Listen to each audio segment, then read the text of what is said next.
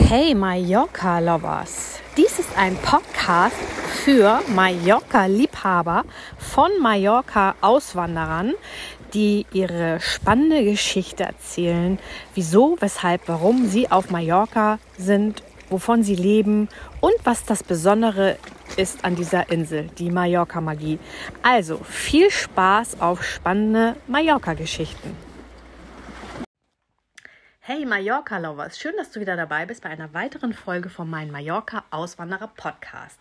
So, nach vielen, vielen männlichen Talkgästen habe ich jetzt endlich mal wieder eine Frau und ich freue mich sehr auf die liebe Anja, denn äh, es wird eine ganz spannende Geschichte. Ich hoffe, es wird eine Liebesgeschichte. Ich bin sehr gespannt. Also, herzlich willkommen, liebe Anja. Schön, dass du da bist. Ja, liebe Sarah, ich freue mich, dass ich hier sein darf. Ich wusste ich. ja, das war klasse. Ja, also Anja, ich spoilere es mal gleich. Nee, oder? Mache ich oder mache ich nicht? Also, du bist die mh, hm, Ehefrau von dem lieben Thorsten. Und Thorsten war vor, vor ein paar Folgen hier im Podcast, der Friseur. Und ähm, erzähl doch mal, wie lange bist du jetzt auf der Insel? Und wie kam das alles? Also, wann hattest du die erste Berührung mit Mallorca? Fangen wir mal so an. Also, tatsächlich die erste Berührung mit Mallorca hatte ich vor äh, über 20 Jahren. 25 Jahre ist das her. Da war ich mit meinem damaligen Mann hier. Im Urlaub? Im Urlaub. Mhm. Und danach nie wieder. Wo warst du da? Also, wir sind damals in Calador gewesen. Okay. Ja, in der Ecke da oben. Und äh, haben eine Woche Urlaub gemacht.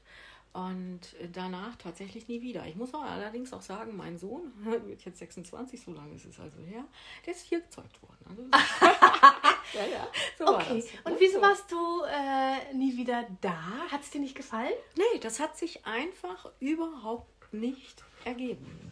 Also das war einfach überhaupt gar nicht in unserem Leben damals mit meinem heutigen Ex-Mann Thema. Ne? So, wir sind hier gewesen, wir haben eine Woche mal hier gemacht und das war's dann. Okay, so, also hast du, hast du von Haus aus wenig Urlaub gemacht, weil du viel arbeitest oder hast oder hast du die ganze Welt bereist und hast einen Haken hinter Mallorca gemacht? So, da war ich. Das war nett, aber da muss ich nie wieder hin. Na, nee, also wir haben viel Urlaub gemacht, aber wir haben damals anders Urlaub gemacht. Wir äh, aufgrund, äh, ja, dann Eltern und so. Ne? Wir haben viel Campingurlaub gemacht. Wir sind ah. mit dem Wohnmobil ah, okay. viel durch Europa gefahren und waren eben halt, ja, überall, wo du mit dem Wohnmobil interessanterweise hinfährst. Und das war, war halt so unser so. Und äh, Hotelurlaub war ab und zu mal, aber mit Kindern oder mit einem Kind haben wir dann damals gesagt, das machen wir anders. Das ist das gewesen, bis zu unserer Scheidung dann eben halt auch. So. Und, und vorher warst du auch nie auf Mallorca als Jugendliche hier nein, so? Nein, hat sich tatsächlich aus irgendeinem Grund, ich kann dir nicht warum sagen, eben halt nicht ergeben. Okay. Spannend, das habe ich, höre ich selten, muss ich ja. ganz ehrlich sagen. Okay. Und äh, ja, dann ist das 26 Jahre her. Dann hast du deinen Sohn großgezogen. Und was hat dich dann wieder nach Mallorca gelockt? Also, ich habe mich dann ja von meinem heutigen Ex-Mann getrennt. Habe dann gesagt, okay, ich nehme mein Leben selbst in die Hand. Ich mache die Dinge jetzt alleine weiter. Und habe dann 2014 äh, gedacht, so jetzt wird mal Zeit, du musst mal wieder Urlaub machen, nachdem ich sehr viel gearbeitet habe, eben halt äh, 2008, 2009 habe ich äh, quasi meine Selbstständigkeit begonnen, bin aus damals äh, Management rausgegangen in der Pharmaindustrie, habe das alles verändert, hatte also eine sehr, sehr intensive, arbeitsintensive Zeit hinter mir, wo immer nur ganz wenig Urlaub gewesen ist, so ein paar Tage eben halt immer nur. Und habe dann gesagt, so jetzt wird es aber mal Zeit, müssen wir Urlaub haben. Und das ist dir Mallorca wieder eingefallen, oder was? Und dann haben mein Sohn und ich einfach mal ein Brainstorming gemacht, wo wollen wir hin? Ja, so. Und dann haben wir gesagt, okay, wir fliegen nach Mallorca. So, mit deinem Sohn zusammen? Mit meinem Sohn mhm. zusammen, genau. So, gesagt, getan, haben wir äh, Urlaub gebucht und sind dann nach Mallorca. So. 2014. 2014 ist das mhm. gewesen, genau. So. Und kurz vor diesem Urlaub, ganz spannend wirklich, habe ich so einen Typen kennengelernt, wie das dann so manchmal ist. genau. So, dann haben wir, waren wir ein paar Mal miteinander essen. Und dann sagte der zu mir, ach Mensch, weißt du, ich habe ja auf Mallorca gelebt und kenne mich total gut aus. Und äh, dann kann ich dir ein paar Empfehlungen machen und Auto besorgen und dann kannst du hierhin und dahin. Und im Übrigen hast ja wenig Zeit, äh, wenn du willst, auch Friseur noch. Dann mache ich dir schon mal einen Friseurtermin. Ich denke, okay. ja, es war tatsächlich auch wirklich so, ich hatte echt keine Zeit, das vorher noch zu schaffen. Ach, nee, ja, ja, krass. ist wirklich so gewesen. Du, und war das der Grund, warum bist du denn in Calamillor gelandet mit deinem Urlaubsziel? Nein, wie gesagt, wir sind ja in äh, Calador da unten. Nee, ich kann es ja gar nicht mehr so genau sagen, wie das Hotel hieß. ich weiß es wirklich nicht mehr, sind wir gewesen. Ja, das war Und- noch, äh, als du deinen Sohn gezeugt hast. Oder bist du wieder in Calador gelandet? Bei, bei dem 2014er. Entschuldige, wir waren an der, äh, an der wie heißt das da, Calamendia? Mandia? Mandia. Mhm. Mandia. Da unten sind wir im Urlaub gewesen. So ist es richtig. Genau. Ja, da hast du gut, dass du aufgepasst Ja, hast. ja, Genau. ich passe auf. So, und dann sagte der Bekannte eben halt, hier, ja, weißt du was, äh, ich habe da einen guten Freund auf Mallorca, der ist ein ganz toller Friseur und du bist ja da und da und das ist ja gar nicht so weit entfernt und da kannst du dann hinfahren. Ich mache mal einen äh, Kontakt, beziehungsweise ich mache einen Termin für dich. Ist okay, finde ich gut. Okay. Ne, so. so, und dann waren wir halt hier und ich hatte auch ein Auto und war alles gut und mein Sohn dann im Hotel geblieben. Ich sagte, ich fahre da jetzt mal zum Friseur, ich werde das jetzt mal genießen, mich das so ein bisschen schön machen zu lassen. So, und komm dann da rein, fahr nach Calamillo. Hab erst wirklich meine Schwierigkeiten gehabt, äh, den Salon auch zu finden. Ich Ja. Das hattet ihr auch gesagt. Ja, total versteckt. versteckt. Ne, so, und ähm, Den heute noch nicht. ich glaube, ich hatte auch nicht mal einen Standort damals, sondern nur so eine grobe Adresse. Hatte mit dem Thorsten vorher, glaube ich, auch telefoniert. Wie komme ich denn dahin? Naja, lange Rede, kurzer Sinn. Bin dann da auch angekommen und komme da rein und komme in den Salon und denke, oh, wow. ne? Von dem Salon jetzt oder von dem Friseur? Ja, von dem Friseur. Echt? Gleich auf den les- ersten Ja, ja. Blick. So, und er wohl irgendwie ähnlich. er war ja dann nur auch vorgewarnt und hatte dann auch, weil das ist der Pete, ich weiß nicht, ob du den kennst, der damals den Kontakt quasi zum Thorsten hergestellt hat. Der, nee, den, den, den, Namen, hat- den Namen hat ähm, Thorsten auch genannt, weil ich glaube, der hat die Webseite gemacht, ne? Ja, so. Okay, aber und der war dann kein seiner Zeit äh, schon wieder in Deutschland ne, und bei uns in der Ecke und wir hatten uns eben halt, wie gesagt, kennengelernt und äh, darüber ist der Kontakt zum Salon entstanden. So. Und, ja, ja. Und der Piet hatte, soweit ich das in Erinnerung habe, glaube ich, auch dem Thorsten gesagt, ach, kümmere dich mal so ein bisschen um die beiden, geh mal mit den Essen und so, so eben halt. Ne? Hat er, soweit ich das meine, zu erinnern, auch gesagt und das haben wir auch getan. So. Und wir hatten von Anfang an, also auch dieses Haare schneiden, das war schon hm, so. Magic. Magic, ja wirklich Magic, war eine Magic-Begegnung, also wirklich, ne? So. Ähm, ja, äh, war schon besonders und dann sind wir halt auch essen gewesen, ein bisschen ausgetauscht, lange geredet und hatten Zugang zueinander, war wirklich alles cool. Und äh, haben uns dann aber eben halt verabschiedet. Ich bin mit Noel wieder nach Hause geflogen. Wie lange warst du hier im Urlaub? Ähm, War eine Woche oder zehn Ja, Tage okay. irgendwie hier. Ich glaube, wir haben uns in der Zeit zweimal getroffen. Ja, genau, war auch so, zweimal getroffen. Aber es war schon nachhaltig. Also es hatte Spuren hinterlassen, zumindest bei mir im Nachgang, sagt was, bei ihm auch. So, und dann hatte er mir noch ein bisschen was über ein Geschäft erzählt, was er da so noch hatte. Ich weiß gar nicht, ob du das kennst, dieses Power hatte er da so damals. Und nun wusste er, okay, ich bin in Deutschland Heilpraktikerin, könnte für mich interessant sein. So, und darüber hatten wir einfach nur gesprochen, aber war sonst gar nichts passiert. Ich wieder zurück nach Deutschland, in mein Leben zurück. Ja, so. Und äh, ja, und dann sind irgendwie vier oder sechs Wochen vergangen.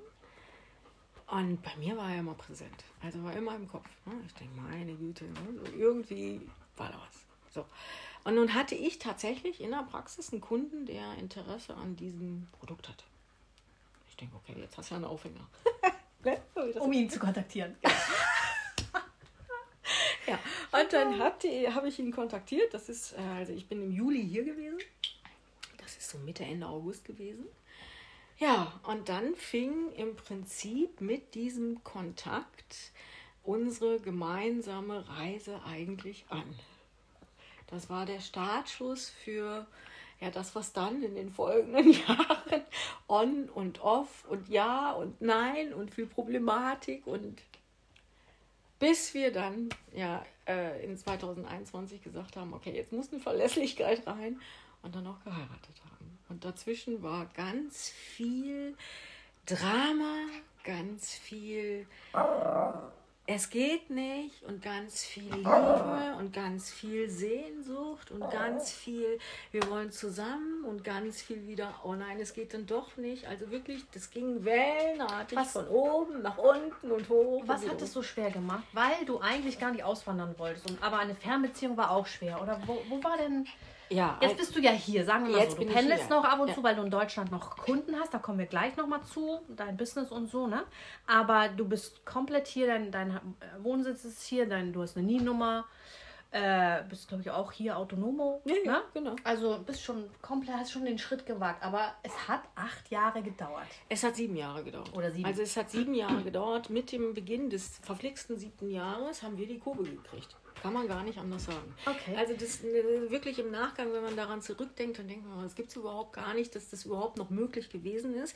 Aber es ist möglich gewesen, weil zwischen uns immer diese Magic Liebe, also diese, da ist schon so, ein- so, ein- so eine Magic zwischen uns tatsächlich auch. Die war immer da. Die war vielleicht zwischendurch mal, ich sag mal, überlagert, aber da ist sie immer gewesen. Also eine gute Freundin sagt immer zu mir, ihr könnt nicht mit und ihr könnt nicht ohne uns. Das ist ja tatsächlich auch eine lange, lange Zeit gewesen.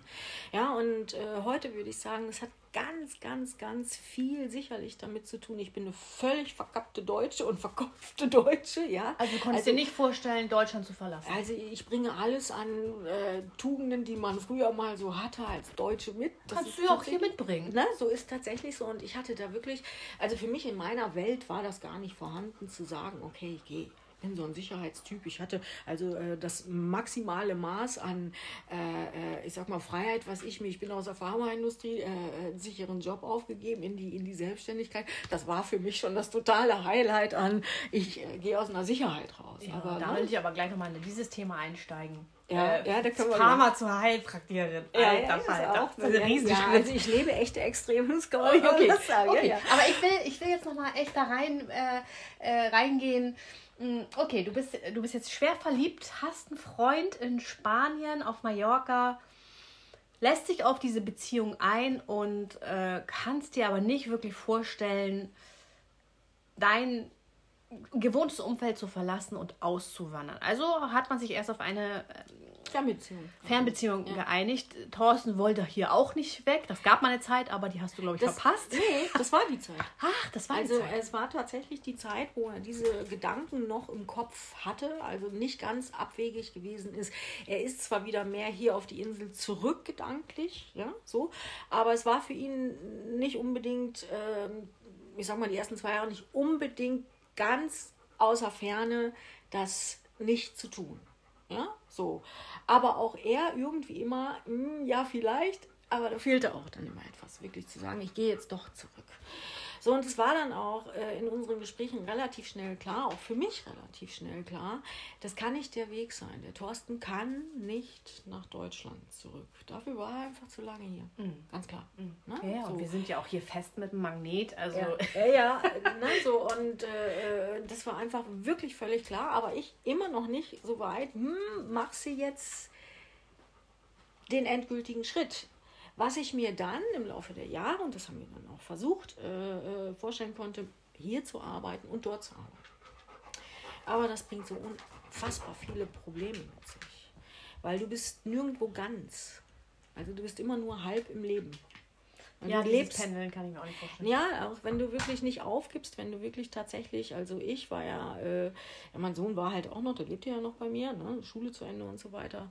Ähm, wenn du versuchst, irgendwo auf zwei Surfbrettern zu stehen, das kann nicht funktionieren. Ne? So, Das ist irgendwann Spagat. machst den Spagat und dann machst du aber auch einen Spagat und fällst ganz böse auf die Nase. Das ist einfach so, weil du das kräftemäßig nicht hast. Ne? So, Ja, da leidet ja auch die Beziehung davon. leidet die Beziehung drunter und genau diese klassischen Fehler sind da gewesen neben all den. Ja, ne, man bringt ja auch, wenn man ab einem gewissen Alter ist, äh, äh, Altlasten mit. Ne? So ist ja einfach auch so. Du bringst du Altlasten mit, hattet ihr ja auch noch drüber gesprochen. Du hast ja, jeder hat ja letztendlich irgendwo seine Geschichte, seine Erfahrungen gemacht, die ja nicht immer positiv waren, ne? die ja auch negativ irgendwo gewesen sind. Daraus resultierend hast du ja sicherlich auch ein Verhaltensmuster, sagst dann auch mal, hm, ne, vielleicht nicht unbedingt.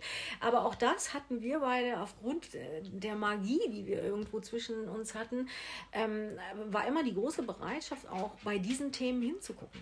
Ja, einfach zu sagen, Mensch, warum geht denn das jetzt nicht und warum geht denn das nicht? Aber es fehlte immer irgendetwas. Es fehlte immer irgendetwas, um wirklich komplett aus diesem Ich und Du, was sich so begegnet, ein echtes Wir machen zu können. Ja, das macht es uns Fehlte dir auch ein bisschen die Liebe zu Mallorca? Also du warst jetzt Nein, verliebt in Thorsten, nicht. aber Also die die- Magie und die Liebe zu der nicht. Insel? Nee, überhaupt gar nicht. War die schon da? Die war da. Ne? Aber ich konnte, üben- also mm, für mich ist äh, bei mir wirklich das Problem gewesen, puh, die Sicherheit jetzt aufgeben. Das tatsächlich nochmal tun. Aber was meinst du mit Sicherheit? Sicherheit ist ja sehr viel auch materiell, ne? Äh, ja, natürlich. Okay, Ja, natürlich. aber dann war das äh, war größer als zu sagen, ich will einfach nur glücklich sein, Seelenfrieden. Ich meine, ich finde, es ist immer sehr viel leichter, äh, wenn man auswandert oder wenn man herkommt und schon hier jemanden hat, der hier so lange ist, der dich mehr integrieren kann, der dir Kontakte vermitteln kann, egal für welche, ob Freundschaften oder auch geschäftlich. Ne? Das, so ist meine Erfahrung auch gewesen. Ne? Das ist was anderes, als wenn ich jetzt alleine meinen Rucksack packe und mich hier auf die Insel begebe und sage, oh Gott, in welche Ge Gegend gehe ich jetzt? Ne? Und das hat man dann alles schon. Ja, weil man stimmt. hier schon einen, einen Partner hat, sag Ja, ich mal. Ne? das ist auch tatsächlich so. Also da bin ich auch wirklich sehr, sehr dankbar für. Thorsten ist ja ein äh, Bunter Hund. Bunter Hund. Es gibt ja, ich frage immer, wer kennt dich eigentlich nicht? Genau. Ne? Also die Liste wäre einfach kürzer. Ja. Ne? So. Ja. Und na klar, er, weg, er ebnet einfach einen Weg. Ja. Ja. So, also da sind einfach ganz viele Fragestellungen, die ich ja natürlich gar nicht habe Ja. oder einfach sofort beantwortet bekomme. Ja. Und so. auch mit der Sprache. Da ist Ja, immer jemand, der dir natürlich. helfen kann, bei allen Behörden, bei allem, also alles. Also, Sarah, das hat aber auch äh, tatsächlich wieder ein, eine Schattenseite. Da ruht man sich natürlich auch drauf aus. weiß. Ne? So. auch das weiß ich alles. Ja, ne? ja. Aber trotzdem macht es einem im Punkto Sicherheit. Du Ja. hast dadurch auch ein Stück mehr Sicherheit. Ja, natürlich. Also das muss ich ganz klar sagen. Das, da gebe ich dir voll und ganz recht. Das ist immer da gewesen. Das war auch immer der Gedanke, okay, irgendwo ähm, bist du ja wohlig gebettet, eigentlich. Aber das hat auch das Aber in meinem gereicht. Kopf war immer noch irgendwie, hm, du hast dir da jetzt eine Riesenpraxis in Deutschland hingestellt mit ganz viel Arbeit, mit ganz viel Verzicht, mit ganz viel ja. Konntest du nicht loslassen, ne? Ja, ich will jetzt nicht sagen, ich kann es nicht loslassen. Also schlicht und ergreifend, das, was ich tue, kann ich ja überall machen. Aber Ja. die Zeit war damals einfach auch ähm, vielleicht noch nicht reif dafür, das auch so zu transportieren. Ja, zum einen. Und zum anderen ähm, war da, glaube ich, auch einfach ganz viel Angst da, bei mir dabei. Oh Gott, oh Gott, jetzt nochmal von vorne. Ich meine, ich habe das ja gerade ein paar Jahre vorher, hatte ich das ja gemacht. Ja, ich, So. ich weiß genau, wovon du redest, weil das habe ich alles auch hinter mir. Aber ich habe mir immer gedacht, Effi, ich schaffe das auch nochmal von vorne, weißt du? Ja, ja, ja, schon. Aber äh, die, diese Sicherheit war in mir auch immer da, aber irgendwie dieses, dieses, ne, dieses Zögern. Dieses, Nee, das- das kenn ich man, nicht. man läuft so ein bisschen wie die Katze um den heißen Brei. Und mit jedem Jahr mehr und mit jedem besser kennenlernen von Mallorca kam in, also die Liebe zu Mallorca wuchs langsam. Heute ist es die zweite große Liebe. Also ich kann mir das gar nicht anders vorstellen. Also, ne, Hat so- aber echt lange gedauert. Jetzt, Krass, äh, ich ja. habe ein bisschen länger gebraucht, man sieht es mir. Alles gut, du bist ja jetzt hier. ne, so genau. Aber das, äh, das war auch ein Prozess innerhalb unserer Beziehung, was ich eben halt auch gesagt habe. Ich glaube, da kommt dann tats tatsächlich auch das eine zum anderen. Eben, vermutlich, nicht nur vermutlich, also mit Sicherheit aufgrund unserer, unserer äh, Erfahrungen, die wir beide im Leben gemacht haben, waren wir immer ähm, halb verlässlich. Also uns war klar, ja, aber da war nie ein Riesenjahr. Und das änderte sich dann tatsächlich in der Corona-Zeit. Ja, Jetzt- da- das wollte ich gerade fragen. hochspannend, also auch für mich. Ich komme ja nun aus dem Sektor im Therapiebereich und so weiter. Auch für mich an mir selber das zu erleben nochmal. Äh, da war auf einmal wie Schalter umgelegt Was ist denn passiert? ich kann es gar nicht zu 100% sagen, aber es war auf einmal völlig klar, was wirklich gefehlt hat. Und zwar war das dieses Bekenntnis und diese Entscheidung zu sagen, okay, entweder gehen wir jetzt zusammen geradeaus, ja, den Weg, und zwar mit der Entscheidung, hier zusammen auf dieser Insel und ganz klar auch für mich zu sagen, okay, ich baue jetzt mein Leben in Deutschland komplett ab. Mein Sohn war auch soweit. Und dann ging's. Dann, dann, dann nahm dieses Ganze eine Irrsinnsfahrt auf. Ja, also Durch Corona? ein Stück weit durch diese Zeit Corona tatsächlich. Mhm. Ja, ja, Ja, klar. so wie wir sie unterschiedlichst erlebt haben. Thorsten hier auf der Insel, ja, ihr hattet diesen Lockdown und wenig zu tun und Den harten Lockdown ich den harten, ja, ja, genau. Ähm, den gab es ja sicherlich in Deutschland auch und dann, das war ja auch für viele in Deutschland auch geschäftlich ganz hart. Für mich war es ja ganz anders. Für mich war es ja eine extrem arbeitsintensive Ja. Zeit. Heute ja auch noch Ja, ja. mehr, die Schäden dadurch. Ne? Die So. Schienen, ja. Kommen wir gleich zu. Das ist So, total genau, spannend. ja, ja, ist Mhm. wirklich ho- hochspannend. So, und aber, aber irgendwas ist dann in mir und auch in ihm klar gewesen, okay, wir, da muss jetzt eine Entscheidung her. Und die haben wir getroffen. Und war die ganz oder gar nicht oder was war Die das? war ganz oder gar nicht. Wir haben dann gesagt, weißt du was, wir heiraten jetzt. Wir brauchen diese Verlässlichkeit. Unser Umfeld, unser Umfeld hat da aber wirklich erstmal geguckt und hat gedacht, was macht ihr? Weil die kannten uns ja nun sieben Jahre mit äh, on, off, on, off und geht gar nicht und geht vielleicht doch und dann wieder nicht und dann wieder doch und ich lasse das jetzt und ne, so. So ist das ja wirklich gewesen. Wart ihr echt öfter getrennt oder Ja, was war ja, ja, wir waren öfter getrennt. Ne? So, aber immer wieder dieses Auseinandergehen und wir haben aber immer wie, wie ein Gummiband aneinander geklebt. Also als ob das Gummiband sich ein bisschen gedehnt hat und klatsch wurden sie wieder zusammengezogen. So. Also, Und äh, war die Heirat jetzt mit- ein Stück Sicherheit für dich oder? ich glaube, wir brauchten das beide vom Kopf her, dass wir einfach sagen, so, wir machen, also das ist jetzt dieses, dieses ganz klar, wir gehen weiter zusammen und da geht jetzt auch nichts mehr dran vorbei. So. Und äh, dann habe ich immer aus Spaß gesagt, ich sagte, ich heirate dich, aber auch erst, wenn du einen Heiratsantrag machst. Und?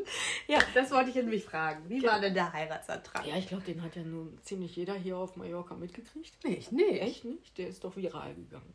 Ach, Ja. wo finde ich den? Also, den, den äh, hatte Thorsten sogar gepostet, weil Thorsten hat ein Flugzeug Oh nein, das mit habe einem ich riesen Banner voll an mir vorbeigegangen.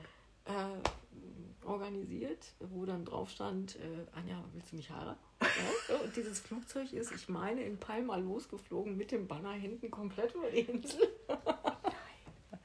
und wir haben dann ähm, an einer äh, Bar Playa bei JJ und Mo, kennst du mit Sicherheit auch, hatten wir äh, einen Tisch reserviert an dem Tag und ich habe immer gedacht, was ist denn bloß mit deinem Schatz los? So kennst du den überhaupt nicht? War so aufgeregt oder was? Tage vorher schon Wetter und wir gehen zu JJ und wir wollen essen und Wetter und ich muss noch mal anrufen, ob wir vielleicht doch äh, dann überdacht sitzen und ich denke mal, was ist mit dem denn? ne? So, ich wusste nicht, ich wusste nicht, was kommt. Ich wusste es wirklich nicht. Ich habe immer nur gedacht, irgendwie ist der ein bisschen merkwürdig. so, auch an dem Tag noch, er guckte immer in den Himmel. Ich sag, sag mal, kannst du dich mal entspannen? Ja, so. Und dann kommen wir wirklich zur Bar Playa und auch dort irgendwie, ich denke, irgendwie- ist das hier anders. Aber ich wäre nie auf die Idee gekommen, dass da jetzt was kommt. Ja, so. So, und dann sitzen wir halt und, und ähm, normalerweise war das, ist das bei uns immer so, wir bestellen dann recht zeitnah und nix. Brauchten nur Getränke und nix. Und er guckte immer, guckte immer, ja gut, wir machen einen Podcast, kann keiner sehen, also er guckte immer. Man guckt ja nicht in die Meer, Luft, ne? der so guckte immer raus aufs Meer, immer in die eine Hans, Richtung. guck in die Luft. Und dann wieder auf die Uhr, dann wieder aufs Handy. Ich denke, sag mal, was läuft denn hier überhaupt? Und auf einmal geht die Musik an im Hintergrund. Ja, dann steht ein Kellner neben mir mit einer Flasche Champagner, zwei Gläsern. Und Thorsten schreit nur, guck da. Ich denke, was denn jetzt? Los kommt dieses Flugzeug mit diesem Banner eben halt gefahren. In dem Moment kniet er schon nieder. Die Leute gucken alle, was ist denn hier los? Ja, und so war der, der Heiratsantrag, den ich gekriegt habe mit Standing Ovations dann tatsächlich. Nein, das ist an mir vorbeigegangen. Ja, das ist an dir vorbeigegangen. Ja, so ist das tatsächlich gewesen. Und die Anja hat von nichts geahnt. Und, und wirklich ähm, mit, mit dieser Entscheidung, die hatten wir ähm, im Mai oder April äh, vorher getroffen, dass wir das tun wollen, äh, nahm das Ganze, wie ich es schon sagte, auch eine, eine Dynamik. Ne? Das kennt man, kennst du, kennst du auch im Leben sicherlich. Ja, ja, klar. Ne? So, wenn du, wenn du, wenn du eine Entscheidung treffen, auf jeden Entscheidung Fall. getroffen hast, Ohne dann Entscheidung geht nichts. ja, und dann nimmt es auch einmal auf, wenn es die richtige Entscheidung ist, nimmt es ja eine, ein, nimmt's ja Tempo auf. Dann steht ja so eine Dynamik. Ne? So. Und das war bei uns eben halt auch so. Ja, so.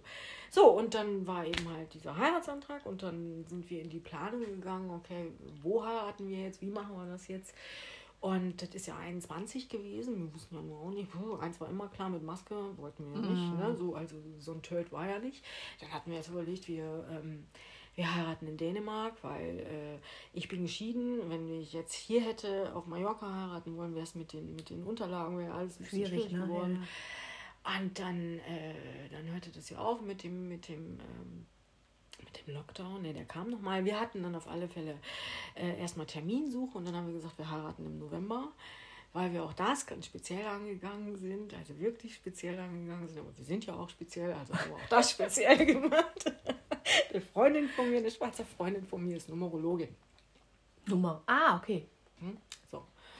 Und wir haben. Wie hat das Datum dann ausgesucht? Oder wir was? haben tatsächlich unsere Geburtsdaten numerologisch berechnen lassen und uns das optimale Hochzeitsdatum errechnen lassen. Und das war welches? Das ist der 27.11.2021. Aber dann musstet ihr euch auch beeilen, ne? Gewesen. So. Und das ging aber recht flott. Und dann haben wir gesagt, okay. Äh, wir, wir machen das Ganze in Ibbenbüren, in meiner Geburtsstadt. Ich komme aus Ibbenbüren und das ging dann auch sehr gut. Und dann haben wir dort im Heimathaus, in so einem kleinen Fachwerkhaus, haben wir dann eben halt ganz klein und schnucklig geheiratet. Was heißt klein? Also ohne es waren nur ein paar Freunde. Es waren nur wirklich nur, wir haben, äh, du durftest das ja damals nicht, da durften ja nicht äh, keine Leute mit rein, also zumindest zu dem Zeitpunkt. Wir konnten zwar ohne Maske heiraten, wir hatten äh, äh meinen Sohn und Thorstens Mutter, die haben wir mit reingenommen. Das war okay, viel mehr durfte es ja nicht, das war ja Reicht irgendwie ja. Äh, beschränkt. Und, und draußen haben wir dann einen Sektempfang gemacht mit äh, den Leuten, die kommen wollen und das war's. So, so haben wir dann gesagt, so heiraten wir. Ja, und kurz vorher ist dann unser jetziges Zuhause dann auch noch, wie die Jungfrau zum Kinde zu uns gekommen, die Finca, wo wir jetzt mhm. wohnen. Ja, und, und das dann ist. Dann läuft's auf einmal, dann ne? Auf einmal läuft's, genau. Ja. So. ja, und dann haben wir umgezogen, haben wir Haus geräumt, erst in Cap de Père, dann bei mir in Ippenhöhen Haus geräumt. Äh, ja, im März diesen Jahres ist dann mein ganzes Geschlumsere, alle Möbel und so weiter auf die Fähre und dann hergekommen. Ja, und so und wie geht's dir jetzt damit? sich dann der jetzt Kreis. Bist du ja, und jetzt, jetzt ist es tatsächlich so, ich bin zu Hause. Also ich fliege noch zum Arbeiten, das ein oder andere Mal nach Deutschland. Und das ist für mich vom Gefühl tatsächlich auch so und ich kommuniziere das auch so ich bin zu Hause angekommen. Mhm. Ja, ja, und jetzt ist so eine Ruhe einfach eingekehrt. Mhm. Ja. Jetzt kommen wir mal zu deinem Business. Also du kommst aus der Pharma. Ja. Wie, wie kommt man dann als Hyper? Wie wann schnallt man das Pharma nicht so? ja, also. Das ich, ist ein Riesenschiff, ne? Das ist, das ist ein Wahnsinnsschiff, ja. Der, auch der ging ein paar Jahre, das ist tatsächlich so. Also ich bin so ganz klassisch, äh, klassisch ähm, in der Medizin gestartet. Ich habe äh, irgendwann mal MTA gelernt und dann habe ich Ökotrophologie studiert. Und äh, das war zu einer Zeit, wo ich mich, äh, ich hatte mich dann in den 90ern als Ökotrophologin selbstständig gemacht. Was macht, was ist das? Ernährungsberatung. Mhm. Sorry, äh, ne, so ja, hatte ich dann selbstständig nicht. gemacht und das war dann in der Zeit, wo sich viel auch von den Krankenkassen verändert hat. Die Kurse wurden dann mal nicht mehr bezahlt und dann war das Business auf einmal irgendwie schwierig und dann habe ich gedacht, okay, was machst du jetzt? War ja auch junge Mutter und zu Hause bleiben war immer klar, ist nicht. Mein Ex-Mann war seinerzeit im Außendienst und dann war das irgendwie naheliegend. Ich sage, Mensch, ich mache auch Außendienst. Das können wir als junge Familie relativ gut ähm, irgendwie auch handeln. Ja, so. Und dann habe ich tatsächlich eine Bewerbung geschrieben und bin in der Pharmaindustrie gelandet. Damals äh, bei einer Firma ansässig in Nürnberg. Äh, die hieß Pharmacia. Die gibt es heute gar nicht mehr. Und bin dann dort äh, im klassischen Pharma-Außendienst angefangen äh, und habe Dermatologen besucht. Also Hautärzte. Hautärzte. Und hast den Cremes? Nee, was gar nicht. Ich habe dieses, dieses Haarwuchsmittel, was es heute noch gibt, Regain. Da war ich bei, als das auf den Markt gekommen ist. So bin ich in die Pharmaindustrie. Für Männer. Für, ja, für Kopfbehaarung. Genau. Ja. Mhm. Funktioniert das? Ja, ja, es funktioniert. Echt? ja, ja. Ne? So, ja, gut. Zumindest seinerzeit. Ist das eine Tablette oder ist das eine Creme oder wie? Das ist so eine Lösung. Das, die auf Kopf machst. Ja, die machst du auf den Kopf, genau. Ne? So. Und das war mein Start in die Pharmaindustrie. Ja, so. Und dann habe ich äh, dort.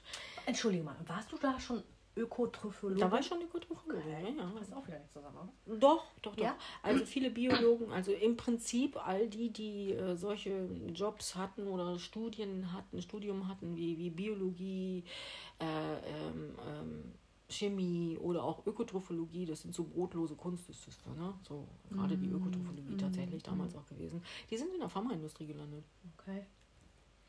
Ne? So, also das war gar nicht so ungewöhnlich. Zumindest zu dem Zeitpunkt damals. Das war eine ganz spannende Zeit. Ich bin dann ungefähr elf, knapp elf Jahre in der Pharmaindustrie gewesen. Das ist mm, also wirklich eine ganz spannende Zeit. Im gewesen. Außendienst? Im Außendienst, ja. Ich habe dort erst als ganz normale Pharmareferentin gearbeitet, war nachher Key Account Managerin äh, nur noch zuständig für Großkliniken und für Opinion Leader, so nennt sich das. Hochgearbeitet, ja, ne? ja, ich hatte drei oder vier Leute unter mir. Und, und verdient man, glaube ich, auch ganz gut fahren. Zu dem Zeitpunkt hat man da sogar extrem mhm. Mhm. Also das sind Gehälter, die erreichst du heute. Ist das auch provisionsabhängig, wie gut du die Sachen dann Ja, du hast, also damals ist das wirklich so gewesen. Wir haben ja natürlich ein sehr, sehr hohes Grundgehalt gehabt, plus extrem mhm. hohe Provision da gab es noch so Super Circle, die du gewinnen konntest. Also wir hatten Incentives, die du gewonnen hast. Ach, ich weiß gar nicht, wo ich überall auf dieser Welt war, weil wir so viele Incentives gewonnen haben. Ja, und, Wahnsinn, äh, ich weiß. nicht. also das, das, ist, das ist ein Leben, äh, das ist schon Wahnsinn damals gewesen. Ja. Ne? Also mit den Ärzten äh, viele Veranstaltungen äh, machen und die haben wir ja überall gemacht. Bis dann, 2006 oder 2005, ich weiß es nicht mehr ganz so genau, kam der Pharmakodex. Das heißt? Und dann war das damals erstmal vorbei, so große Veranstaltungen überall auf dieser Welt. Was ist Pharmakodex? Ja, da durfte, dann hieß es dann, da war so ein bisschen, ging in die Richtung, Mensch, nochmal, die Ärzte könnten ja äh, äh aufgrund der Veranstaltung so ein bisschen so ne, überredet werden. Ja, es wurde, glaube ich, mal übertrieben, oder? Ja, ähm, so. Okay, lassen wir das mal so stehen. So, und, und dann war das eben halt tatsächlich rechtlich, ähm, waren da ganz viele Auflagen drauf, da durfte viel nicht mehr gemacht werden. Es hat sich einfach in der Pharmaindustrie damals unheimlich viel verändert. Das ging weg von diesen, wir waren ja kleine, elitäre, wirklich extrem gut ausgebildete Fachaußendienste und es ging dann zu diesem Massenaußendienst. Ja, so also wirklich nur die Ärzte ähm, mit äh, am Tag 10, 12 Pharmareferenten im Wartezimmer sitzen hatten. Äh, also wirklich auch nervtötend. Ne? Also keine Patienten mehr. Keine Patienten mehr, nur noch Pharma. So. Und in diese Richtung ging das dann rein. Ein Merger äh, äh, jagte den nächsten. Ja, ja, ich weiß, und irgendwann bin ich dann tatsächlich über die ganze Mergerei der ganzen Firmen, also ständig änderte sich der Firmenname, bin ich bei äh, Pfizer, bei dem Giganten Pfizer gelandet. Du hast also gutes Insiderwissen auch, ne? Ich, ich komme ja von der anderen Seite, also ich bin ja äh, Arzthelferin äh, und da kriegt man dann halt auch. Ja, natürlich. Ne? ja, ganz klar, kriegst du mit. Ja, ist einfach so.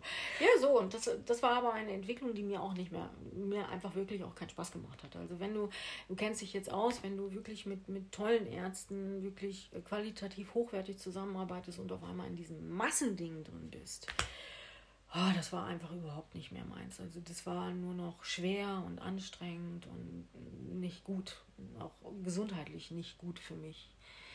Und ähm, meine Liebe, also meine persönliche Liebe von der Medizin ging aber von jeher schon immer eher ins Alternative rein. Mhm. Ja, so, also, also da war ich persönlich einfach auch mehr zu Hause. Ne? So, also ich konnte das all die Jahre gut miteinander verbinden, dass ich gesagt habe, okay, ich verkaufe das, ja, so das ist in Ordnung, aber äh, privat mache ich es ein bisschen anders, ja, so. Das war überhaupt nicht das Problem, aber irgendwann habe ich äh, auch, sind wir wieder beim Spagat, auch diesen Spagat für mich einfach gar nicht mehr umsetzen können. War auch echt unglücklich in, in, in dem Bereich. Das ist das eine, was so äh, von meiner Seite aus war und es hat sich einfach sehr, sehr viel äh, verändert. Also aufgrund dieser ständigen Firmenzusammenlegung wurden natürlich auch gut gehende Außendienste einfach irgendwie zusammengelegt. Du wusstest gar nicht mehr, heute nicht mehr, wo musste morgen hin. Dann hast du ständig irgendwo ein neues Gebiet gehabt. Dann auf einmal hatte ich ein Fahraufkommen von 70.000, 80.000 Kilometern im Jahr. Und das machst du ja irgendwann, wenn du, wenn du auch ein Kind hast zu Hause, geht ja, das ja. irgendwie alles nicht mehr. Du läufst ja irgendwann echt auf dem Zahnfleisch. Ne? Und dann hast du eine Ausbildung? Und dann habe ich nebenbei, habe ich gesagt, okay, ich wollte immer Heilpraktiker werden. Ne? So habe ich diese Ausbildung naja, das war nicht wirklich eine Ausbildung, die ich gemacht habe. Ich habe da so ein paar so ein paar Vorlesungen mitgemacht und da ich ja nun extrem, und da muss ich auch sagen, bin ich sehr dankbar, dass ich das, das viele Wissen eben halt in der Pharmaindustrie auch mitnehmen konnte, weil das waren damals ja auch qualitativ wirklich gute Ausbildungen, die wir ja nebenbei noch in der mhm. Pharmaindustrie da kriegst viel haben. Mit, ne? Richtig viel, richtig, ja. richtig ja. viel. Ne? So, äh, auch pharmakologisch und so weiter, es war schon, also der Anspruch war damals wirklich echt, echt hoch. Und ähm, dann war es mir möglich. Ich habe innerhalb äh, von sechs Monaten, habe ich mich dann damals beim äh, Gesundheitsamt äh, zur Heilpraktikerausbildung angemeldet. Und ist es die große oder die kleine? Ich habe den kleinen Heilpraktiker gemacht. Psych, ne? Heißt der Ja, AHP Psych, genau. Weil ich damals zum Schluss äh, in der Neurologie und Psychiatrie war und das hat mir unheimlich viel Spaß gemacht. Ja? Also gerade mit den Psychologen, Psychotherapeuten und auch die Neurologie, mit denen zusammenzuarbeiten. Ich hatte tolle Kontakte auch bei mir im Umfeld, wo ich wo ich gelebt habe und das war so, wo ich gedacht habe, da willst du hin und habe dann eben halt beschlossen, nee, du machst den kleinen Heilpraktiker. Mhm. Ne? So, dann noch ein paar Semester Psychologie auch hinterhergeschoben, Ja, super. nebenbei, ne? so an der Uni richtig eben halt. Das muss man mal kurz erwähnen. Der Heilpraktiker ist ja keine geregelte Ausbildung. Man muss überhaupt keine Ausbildung machen. Man muss nur diese ähm, Prüfung vor dem Amtsarzt Ja. und vor dem, äh, was ist da noch, äh, bestehen. Also wie man sich darauf vorbereitet, ist völlig Ist einem frei. selbst Ist überlassen. Ne? Das möchte ich mal frei. ganz kurz erzählen, weil das wissen die meisten gar nicht, weil ich habe den Heilpraktiker auch gemacht, aber die Prüfung nicht abgelegt. Äh, ich wollte den großen Heilpraktiker machen, ne? Und ähm, hat einfach nur den Grund, weil ich dann äh, ziemlich schnell gemerkt habe, dass da nämlich auch wieder die Schulmedizin sitzt. Und habe ich gesagt, das passt für mich überhaupt nicht zusammen, dass ich von den Schulmedizinern geprüft werde in der Heilpraktiker. Nur mal so als kleinen Insiderwissen. Und ähm, aber die zweijährige Geschichte oder der kleine Heilpraktiker ist eben rein psychologisch. Und so genau. arbeitest du heute, ne? Ja, genau. Also es war für mich immer klar, ich wollte einen großen Heilpraktiker mache ich nicht, weil das für mich klar war, ich richte mich in diese Richtung aus. Das, das war von Anfang an wirklich völlig klar. So, und das habe ich dann gemacht und ähm, das stimmt, also du hast da völlig recht, das ist nicht geregelt, du kannst da so hingehen, das machen ja auch sehr, sehr viele, äh, die Psychologie studieren, dass die eben halt ähm, eine, einen, einen Therapeutenschein, wenn ich das mal so sage, darüber holen, dass sie eben halt die Heilpraktikerprüfung machen. Ja, so. Das ist ja gar nicht ungewöhnlich, das so zu machen. Ne? So.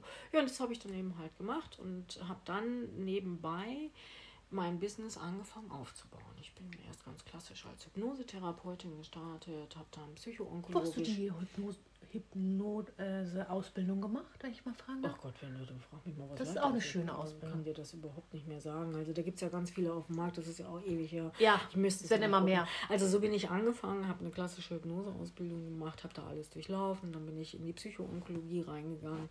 Hast du auch äh, äh, äh, NLP gemacht? Ach du, ich weiß gar nicht, was ich alles für Ausbildung gemacht habe. Alles, also ich ne? hab, ja, ja. Ähm, habe dann äh, eine Zeit lang Hypnose kombiniert, habe nach Simonton gearbeitet in der Psychoonkologie, habe dann auch wirklich sehr schnell wirklich Kontakte gehabt, weil ich dieses Business, mich selbstständig zu machen, natürlich aufgebaut habe. Herr Hallo, ich kam aus der Pharmaindustrie, ja, wie man ein Business aufbaut, wie man Kontakte knüpft. Äh, Das das kannst du. kann ich. Und dann habe ich tatsächlich ähm, ja, Werbung in eigener Sache gemacht. Also ich bin wirklich in meinem Umkreis äh, von Arzt zu Arzt gefahren, habe meine Unterlagen mitgenommen und habe mich vorgestellt. Das ist damals so ungewöhnlich gewesen. Ich glaube, ich bin bis heute die einzige Heilpraktikerin, die das gemacht hat bei uns im Umfeld. Das ist so gut angekommen. Die haben gesagt, das habe ich noch nie Warum? erlebt. Weil du mit Ärzten zusammenarbeiten wolltest? Ja, weil ich einfach, ich wusste, dass, ähm, ne, ich kam noch aus dem Business, ich wusste, dass die Alternativen einfach ganz, ganz, ganz kritisch beäugt werden. Ja, so und ich habe gedacht, okay, nutz doch dein Wissen und geh dem entgegen. Ja, so. Und habe da wirklich ganz höflich, hey, ja, ich bin die und die und ich stehe euch für jeden, jede Frage offen zur Verfügung. Ich mache das und das und vielleicht interessiert euch das da irgendwie ähm, dem einen oder anderen Patienten, die denken, die, die sind ja auch stellenweise alternativ unterwegs, das einfach zu sagen. Und das ist derart gut angekommen bei ganz, ganz, ganz vielen Ärzten, äh, dass ich sehr schnell auch wirklich Ärzte hatte, die mir Kunden äh, gebracht haben. Zugewiesen haben. Ja, so und ich habe das Ganze dann eben halt damals auch Sehr, ausgeweitet. sehr clever, echt. Das noch ausgeweitet. Ich habe ganz viele Vorträge gehalten in äh, Selbsthilfegruppen und ach, weiß der Geier, überall. Und bin dann nachher auch sehr früh angefangen, an einer, an einer äh, Heilpraktikerschule zu arbeiten. Ich habe dann doziert, habe viele Jahre ausgebildet an den Schulen und darüber einfach viele Kontakte geknüpft und äh, ja, innerhalb von neun Monaten, nachdem ich aus der Pharmaindustrie dann wirklich rausgegangen bin und auch da dann gesagt habe, okay, du gehst jetzt raus, du hörst jetzt auf, ähm, bis zu dem Tag, wo ich zu 100 Prozent äh, von meiner Praxis leben konnte, sind neun Monate vergangen. Wahnsinn. Ja. Und dann wuchs das Ding und wuchs und wuchs. Machst du das alleine oder hast du Mitarbeiter? Ich mache das alleine. Also ich äh, habe äh, in den Jahren, in denen ich das mache, den einen oder anderen bei mir in der Praxis gehabt. Und ähm, ja, das ist nicht einfach, ne? Also du hast das Business selber so ein bisschen, hast es gelernt, nee. das ist nicht einfach. Nee. Ne? So, also wenn du das wirklich als Business siehst und auch wirklich einen Ernst dahinter verfolgst und dann ist es nicht einfach, da adäquate Mitstreiter zu finden. Ja, so und ich bin eine sehr klare Vorstellung von dem, was ich rausgebe. Ich gebe sehr viel. Aber du könntest dir auch welche ausbilden. Habe ich gemacht, habe ich tatsächlich gemacht. Ah, okay. Also ich bilde auch aus in dem, was ich mache. Ich bin ja über all die Ausbildungen, die ich gemacht habe, also von der Klasse Homöopathie, äh, äh, äh, Hypnose, äh, über die, äh, ich sag mal, onkologischen Berater, dann habe ich NLP gemacht, dann habe ich ähm, ach, Quantenheilung, ich habe ähm, viele heilerische Sachen auch noch mitgemacht. Bin ich dann irgendwann bei der Traumatherapie gelandet. Das wollte ich gerade fragen. Was ist jetzt so dein Kerngeschäft? Oder worauf hast du dich spezialisiert? Ich bin dann bei der Traumatherapie gelandet und das war meins. Erklär mal, was ist ein Trauma? Viele wissen gar nicht, dass sie eins haben. Wir haben schon mal darüber gesprochen. Äh, du findest manchmal das Trauma erst heraus. Kannst du ganz kurz mal so streifen, was ein Trauma ist? Also klassisch gesehen, wenn wir die klassische Erklärung nehmen, ist ein Trauma oder ein traumatisierter Mensch, ist jemand, äh, der ein oder mehrere schwere Erlebnisse gehabt hat in seinem Leben. Also sagen wir mal ein Autounfall, da weiß jeder, ich habe jetzt ein Trauma. Nee, dann, du bist ja jetzt vielleicht im Schleudertraumabereich. okay. Ja, kann aber auch ein Trauma auslösen, sicherlich. Also primär ist es erstmal so, dass du ein oder mehrere Erlebnisse in deinem Leben gehabt hast, in dem du emotional schwere Geschichten ah, okay. hattest. Ja? Das ist eben halt das, was die wenigsten wissen. Es ist gar nicht unbedingt jetzt auf Sachebene, also das Ereignis an sich, was das Problem macht, sondern es sind die Gefühle, die wir in dem Moment wirklich erlebt haben, die hängen bleiben. Ja, so. Also das sind ja dann Frozen Emotions, das mhm. ist so etwas, was man kennt. Also im Prinzip ist es so, dass wir aufgrund des Schocks, um das wirklich einfach erklären zu können, den wir erlebt haben, nicht in der Lage sind, also unser Organismus ist einfach nicht in der Lage, die natürlich stattfindende Verarbeitung des Nachts eben halt ist von allen Situationen, die du im Leben so erlebst, das über Tag so erlebst, das verarbeitest ja nachts. Und aufgrund dieses Schockzustandes findet diese natürliche Verarbeitung der Gefühle schlicht und ergreifend nicht statt. Okay, so. Das kann manchmal auch nur ein Satz sein, oder? Das Wort, kann auch ne? nur ein Satz sein. Mhm. Also wir haben da auch unterschiedlichste Kopplungen. Also das kann auch einfach ähm, nur im Körper landen. Ich habe jetzt eine ganz spannende Geschichte gehabt von einer Patientin, die jahrelang dachte, dass sie, dass sie Nahrungsmittelunverträglichkeiten hat. Nee, also ihre Nahrungsmittelunverträglichkeiten hingen tatsächlich mit einem emotionalen Schock zusammen, den sie als Kind während des Essens von gewissen Dingen hatte. Ja, wir haben diesen emotionalen Schock aufgelöst und siehe da, sie kann wieder normal essen. Also es ist hochspannend, wirklich Wie hochspannend. ist dieser Schock entstanden? Hat jemand was zu ihr gesagt in dem Moment? Da war äh, Streit innerhalb der Familie und der Vater hat sie ganz, ganz, ganz furchtbar an, äh, ausgeschimpft. Und da ist dieser Höhenunterschied auch entstanden. Also er stand, sie saß und sie, sie ist drei oder vier Jahre alt gewesen und war einfach emotional derart geschockt, dass Papa, ich hab dich so lieb, sie dann in dem Moment so, ich sag mal, niedergewalzt hat. Und dieser, dieser Schock ist tatsächlich in eine Kopplung mit den Essen, Nahrungsmitteln. Was sie gerade gegessen hat. Essen gegangen. Genau, und ja. äh, auf wie ist sie dann zu dir gekommen? Sie wusste davon ja nichts. Das nee. hast du ja rausgefunden, ne? Also mit welchen, sie ist ein, mit der Nahrungsunverträglichkeit, die sich jahrelang durch ihr Leben zog, ist sie dann zu dir gekommen oder mit welchen? Nein, sie ist mit Angstzuständen zu mir gekommen. Und also die, weil das immer schlimmer wurde? Oder? Ja, ja, das ist tatsächlich immer schlimmer geworden und zwar Angstzustände, irgendwie bald gar nichts mehr essen zu können. Ah, ja, krass. So.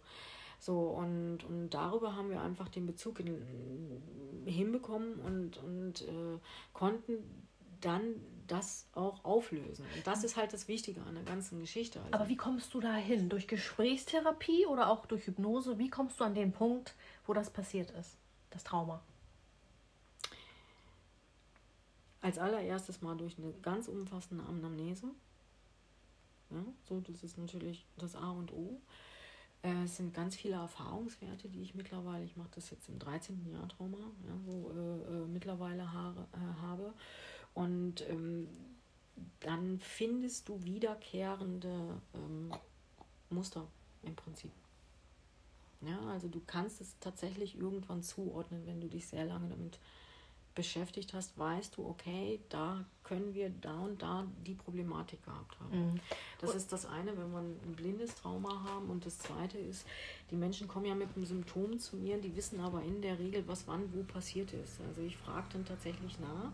Ich erkläre denen eben halt im Umkehrschluss, wie wir normalerweise verarbeiten. Und dann bekommen die einen Bezug dazu, ah, okay, wir müssen nach, ich nenne es immer Detonation im Leben suchen. Und das haben die dann recht klar für sich. Die können das meistens sagen wo irgendwas gewesen ist. Krass. Und dann löst, löst du dieses Trauma ja, auf und dann hat sie wieder ja, ein ganz ja, normales. ich hab dann, bin dann irgendwann zu der EMDR gekommen. Das ist ein klassisch anerkanntes Verfahren, was auch in der Schulmedizin benutzt wird. Das benutze ich eben halt auch in der Praxis. Und ähm, das ist schon sensationell und auch spektakulär und für mich jeden Tag aufs Neue unglaublich faszinierend, was man damit lösen kann. Also ich sitze jeden Tag wirklich in meiner Arbeit und denke, boah, Wahnsinn. Und ganz viel Dankbarkeit immer nach oben, dass ich das machen darf, weil das unfassbare Prozesse sind, also die sich auch umkehren, ne? die sich umkehren ins Gute. Also das ist schon hoch, hoch, hoch spannend. Ja, das Schöne ist eben halt, man kann diese Form des, äh, des Arbeitens mit dem Klienten äh, auch äh, online machen. Online ne? machen. Ja, ja, in einem sicherlich sehr, sehr sicheren Raum, klar, das muss gegeben sein. Aber ich arbeite eben halt sowohl als auch für die, die das möchten. Ja. Und äh, da sind wir wieder. Da, dadurch kannst du auch gut loslassen. Jetzt in Deutschland, klar hast du dir da was aufgebaut, das haben wir alle mal in Deutschland. Ne? Ich sage ja mal, wer erfolgreich in Deutschland ist, wird es auch hier. Und ähm, aber dadurch, dass du jetzt, und jetzt haben viele gemerkt, wie sie online arbeiten können, die letzten zwei Jahre, das war ja vorher gar nicht, äh, da hat man ja nie drüber nachgedacht, aber es ist Wahnsinn, was sich alles online bewegt hat. Und ähm, dadurch hast du natürlich gar keine Ausreden mehr. In Deutschland äh, noch zu bleiben, ne? Ja, Oder stimmt. auch, äh, also das jetzt so langsam wirklich auslaufen zu lassen, ne? Ja, ob ich das wirklich in Gänze zu 100% auslaufen lasse, weiß ich nicht, weil äh, es macht ja auch immer wieder Spaß, äh, in Deutschland zwischendurch die Kunden zu haben oder die Klienten zu haben. Ja, ja. So. aber es wird eins, und das ist auch schon äh, äh, zunehmend passieren, ähm, meine Präsenz hier wird immer größer. Mhm. Das heißt, ich mache nur noch so Stops in Deutschland. Mhm. Also mm, ich, ich, ich habe einen sehr hohen Anspruch an meine Arbeit, also zu mir selber auch. Ja, so. Und äh, ähm, also ich, ich bin schon der Meinung, wenn ich in Deutschland noch Kunden oder äh, Klienten habe, ja, dann dürfen die mich auch zwischendurch physisch einfach anfassen können und sehen können. Solange du noch fliegen kannst, ne? Dann man weiß ja auch ich fliegen nicht. kann, mache ich das, ne? Äh, äh, und, und werde diese, ja, werde das noch möglich machen. Aber es, es ähm, ist tatsächlich so, ähm, meine, mein, mein, mein deutsches Leben, wenn ich das mal so sagen darf, ähm, wird vom Monat zu Monat mehr abgebaut. Also ich bin jetzt dabei, mein Haus zu verkaufen, bin da äh, halt äh, äh im Frühjahr ausgezogen und ähm, habe ähm, mich verkleinert, ähnlich wie du. Ein bisschen größer ist meine Wohnung, aber auch nicht mehr viel. Also ist ne, so, so äh, das eben halt plane. Das, sogar das bin ich am überlegen, ob ich das aufgebe und zukünftig nur noch im Wohnmobil in Deutschland. Also das sind so Gedanken im Kopf. Hast du dein Wohnmobil noch? Nee, habe ich nicht, aber ich bin am überlegen, ob ich das mache. Also die Entscheidung ist noch nicht getroffen. Mhm. Also ich tatsächlich die Zelte werden, wenn man so sagen darf, immer kleiner. Mhm, das ist doch schön, weil man fühlt sich doch viel, ne? viel freier auch. Ja, ne? das ist definitiv so und äh, aber wie gesagt, das ist nur noch in Anführungszeichen Arbeit. Ja, so und äh, der Rest ist halt hier. Ja, Gott sei Dank. Ja, schön. Mein Leben ist auch Zeit. Bereust du im Nachhinein, wenn du jetzt zurückguckst, dass du doch etwas länger gebraucht hast, als, als das hätte sein müssen? Nein. Nee? Nee, musste alles so sein. Musste so sein. Mhm. Also ich kann. Acht Jahre hört sich halt viel an. Ja, so, ja ist auch ne? so, aber ich glaube, dass ähm, dass wir die Zeit auch gebraucht haben. Mhm. Ne? So, um auch zu sagen, das ist es jetzt auch. Ne? Ja, ja. Manchmal denkt man ja, warum soll ich jetzt auswandern? Man weiß ja nicht, ob das was wird mit uns, ne? Ja, so, das, ne, so. Und dann bin ich da. Ja, und, Und Schluss dann- und letztendlich ist es ja auch eigentlich so, jeder geht in seinem Tempo, ne? So, Das und- stimmt. Ich und- bin halt immer sehr ungeduldig. Nein, ich hatte auch mein Tempo. Nein, ich bin auch ein ungeduldiger Mensch. Ich hätte es am liebsten auch gerne gestern umgesetzt. So, das ist schon so, aber ja, manchmal überfordert man sich dann einfach selbst. Ne? So, Mhm. Und ja, es ist einfach so, wir haben eine Zeit gebraucht, um ja wirklich über dieses, man begegnet sich, dieses Ich und Du, was sich da begegnet, dann dieses Wir machen zu können. Ja, und so. Ich finde es gut. Ja. Also, wie gesagt, für mich hört sich das jetzt alles lang an, aber ich glaube, der Moment, in dem Moment, wo man sich dann befindet, dann braucht das alles. Ist genau richtig so. Ja, ich habe ja auch, glaube ich, 15 Jahre gebraucht, bis ich dann hier war. Aber es ist eine andere Geschichte. Erzähle ich ein anderes Mal. Ja, ich glaube, wir müssen das mal umgekehrt machen. Ja, ne? das ja genau. haben mir schon viele angeboten. Ja, ja. Mal sehen. Ähm, so, meine Liebe. Also, dann bist du ja eigentlich noch ziemlich frisch. Oder wie ist das jetzt äh, urlaubstechnisch? Äh, wo musst du da hin in Urlaub? Machst du dann hier Urlaub? Ist das wie Urlaub? Brauchst du weniger Urlaub? Und ähm, was ist so jetzt die neue Magie für dich von Mallorca? Hast du sie jetzt entdeckt, gespürt? Also außer Thorsten? Also äh, Urlaub ist in den letzten acht Jahren tatsächlich für mich äh, äh, deutlich mehr in den Hintergrund getreten, weil in dem Moment, wo ich auf Mallorca lande, äh, passi passiert in mir etwas, das ist äh, ja ganz einfach zu begreifen, als ob der ganze Stress in dem Moment, wo ich äh, wirklich hier lande, Bodenberührung habe, so einfach mal von mir fällt. Obwohl es jetzt dein Zuhause ist. Ja, das habe ich die ganze Zeit gehabt. Ne? So, und ist so äh, habe ich heute auch immer noch. Ja? Also ich bin hier und kann den Stress loslassen. Also von daher äh, ist Urlaub, äh, hat, einen, hat einen anderen Stellenwert. Ich weiß nicht, ob das jetzt normal ist, ob das jeder hat oder ob das nur so am Anfang so ist. Das kann ich gar nicht sagen, aber hat einen anderen Stellenwert, schlicht und ergreifend für mich. Gerne fahre ich noch in den Urlaub. Wir machen sicherlich auch schöne Sachen zusammen, hat er erzählt. Wir, wir wandern halt gerne und solche Sachen machen wir halt. So und äh, äh, ja, Urlaub ist sicherlich nicht aus dem Kopf, aber ich muss das jetzt nicht diesen klassischen Urlaub haben, den vielleicht andere Leute so machen, Oder die man früher den man brauchte, früher ne? gemacht hat. Ja, Denn du bist ja im Urlaub hier gewesen. genau. Ja. Das war anders, ne? ja, war anders. War einfach anders, genau. Okay. Was würdest du anderen Auswanderern, Interessenten empfehlen? Lasst euch Zeit oder? Nein, ähm, tatsächlich sich bewusst machen, dass äh, es nur mit vollem Herzblut geht. Dass eine 100% Entscheidung da sein muss. Und das gilt ja nicht nur fürs Auswandern, das gilt für alles im Leben. Also m, wenn wir nur so mit 20% irgendwo drin sind, ist das Ergebnis auch nur 20%. Ja, das geht nicht. Ja, Für so. jede Entscheidung. Also Also das ist bei allem tatsächlich so. Man unterschätzt das immer. Also ähm, wir sagen ja sehr häufig, ich weiß nicht, ob du das kennst, wir, wir gucken mal und machen mal hier und lassen das alles auf uns zukommen und genau das ist der falsche Weg. Ja, das denke ich auch. Also, Also gesagt, genau das ist wirklich der falsche Weg. ich sage ja eine Entscheidung, je, der ganze Tag entsteht, äh, besteht aus Entscheidungen, schon fängt an, morgens aufzustehen. Ja, ich kann nicht nur 20% aufstehen. Ich muss 100% aufstehen. Ja. Das ist die Entscheidung für den Start in den Tag. Ne? Oder ich bleibe liegen. Dann bleibe ich 100% liegen. Ja, also wir entscheiden uns in dem Moment, und da bin ich auch bei dir, wo wir die Augen aufmachen morgens, wie der Tag wird. Ich entscheide mich dafür, fröhlich zu sein. Ich entscheide mich dafür, das positiv zu sehen. Und ich glaube, man entscheidet sich auch dafür, jemanden oder etwas zu lieben. Ja, das stimmt. Ja. Das ist ein schönes Schlusswort. Ähm, ich, irgendwas wollte ich mir fragen. Jetzt habe ich... Achso, sag mir noch mal ganz kurz, wo kann man dich finden? Hast du eine Webseite? Ja, ich habe sogar mehrere Web oder zwei.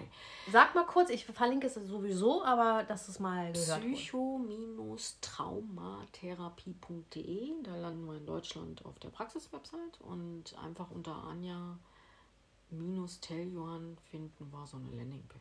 Heißt du immer noch Tell Johann oder Ja, heißt du jetzt Anja Schmidt? Nee, unser Ehename ist Telljohann. Ach nein, heißt Thorsten jetzt Ja, Tell? ja, ich Ach, bin Anja mal. Telljohann und der Thorsten heißt Schmidt-Telljohann. Ja, er wollte das unbedingt Das so genau. wusste ich auch noch nicht. Ja. Wie geil ist das denn? Ja, unser schön, ne? Thorsten. Ja, ja, das ist Thorsten ist übrigens das erste Mal jetzt verheiratet. Das wollte ich auch nochmal Ja, betonen. das stimmt. Ja, ja. Die, die deutsche Eiche ist gefallen. Ne? Herrlich, hast Ja. du gut gemacht. Ja. Ähm, gut, mein Liebe, ich werde das alles verlinken. Du treibst dich auch auf Facebook und Insta herum. Da machst du immer schöne Videos und bist ja auch sehr fit in Beziehungsgeschichten und so, ne? Ja, ja, Schluss und letztendlich ist immer alles irgendwo ein Trauma. Mhm. Ja, so und äh, was uns hindert, ähm, sind meistens irgendwelche negativ hängengebliebenen er Erlebnisse. Ja. Und auch das kann man ganz wunderbar auflösen, wenn man das möchte. Ja, ja. schön. Ich danke dir für deine Geschichte und äh, für deine Liebesgeschichte und für deine Mallorca-Geschichte. Ich freue mich, dass du hier warst und wir bleiben auf jeden Fall in Kontakt. Also. Ja, da freue ich mich auch und danke, danke nochmal, dass ich hier sein durfte. Das hat mir ganz viel Spaß gemacht. Das war richtig schön jetzt gerade, ja. Danke. Ja. Bis bald. Tschüss. So, das war's schon. Wenn dir diese Folge gefallen hat, dann gib uns doch einen Like, lass einen netten Kommentar da, abonniere unseren Mallorca Lovers Podcast und wenn auch du Mallorca Lovers bist oder Auswanderer und deine spannende Geschichte mit mir und unseren Zuhörern teilen möchtest, dann nimm doch Kontakt mit mir auf. Ich freue mich auf dich. Bis bald und adios.